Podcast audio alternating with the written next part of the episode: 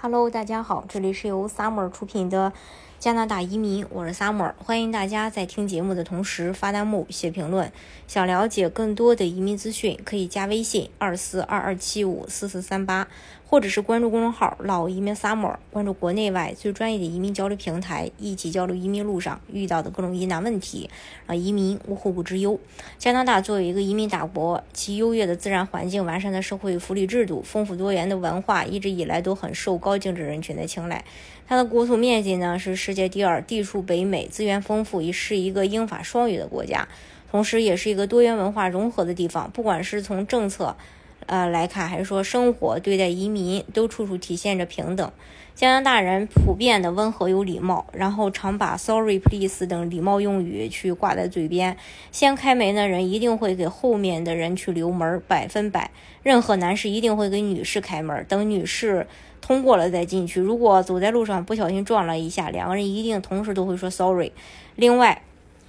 很多人在就是它的物价相对较低啊，呃，很多人在国外旅游时都会大肆购物，因为觉得国外的衣服、鞋子、箱包、运动品、日用品呢都便宜。但是加拿大的物价对比美国来说并没有太大的区别，而且结合平均工资来看，物价也不算高，尤其是肉类价格便宜，基本都是几块钱，只有一些热带水果价格会高一些。另外呢，各个地区交通方面差异明显。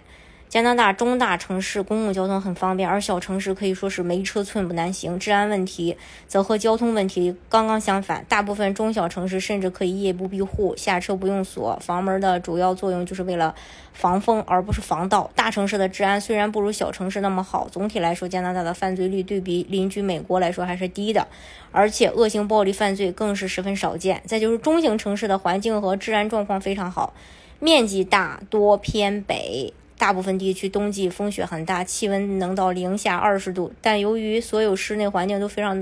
温暖，出门基本都是开车，所以冬天并不不不会感到寒冷。由于加拿大对于环排污和环保上有着严苛的规定，所以雾霾这种东西根本是不存在的。在不下雪的时候，能见度几十公里都是很嗯常见的事儿。生活中，嗯，就是说在这个。生活在中小城市呢是非常舒服的，治安也好，嗯，然后再就是加拿大考驾照很容易，包括曼省在内的很多省份都可以直接使用中国驾照，通过笔试后换成本地驾照。这边开车的规矩也简单，就是路权二字，转弯让直行，辅路让主路，然后就是这么简单的规规则。监控少，但是没有什么人不太守规矩。大家基本上都是礼貌让行，车子没有强制报废规则，可以玩老爷车，而且对于个性改装方面呢，也没有国内这种严苛的限制，只要不离谱、不影响别人的情况下，基本上可以随便个性化改装，可玩乐性还是挺高的。再就是加拿大的生活节奏慢，嗯，我们可以在花园中沐浴阳光，品味一杯清茶，享受自己的时光，或者我们可以阅读自己喜欢的文字。看完长长的书单和电影清单，另外我们还可以尝试各种各样的娱乐活动，比如钓鱼、探险、滑雪、摩托车，甚至手工 DIY 等。移民后生活的体验会大大增加，我们可以自由的享受生活。还有就是饮食文化丰富，可以尝到全球各地的美食，从家乡菜到奶茶、鸭脖、火火锅、肉饼、炸酱面都能轻松找到。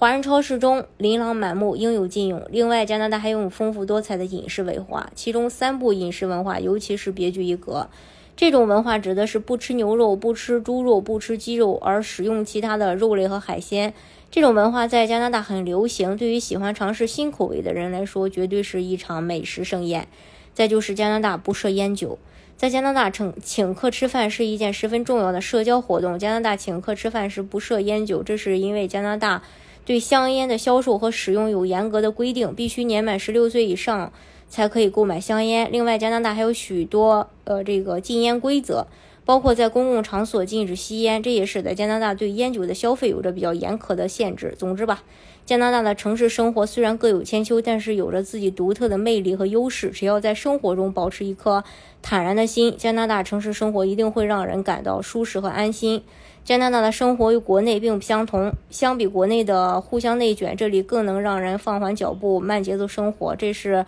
另一个不同的国度比想象中的更轻松。作为一个高福利国家，一直以来都是受到移民人士青睐的，其移民项目呢也比较多。大家如果想具体去了解，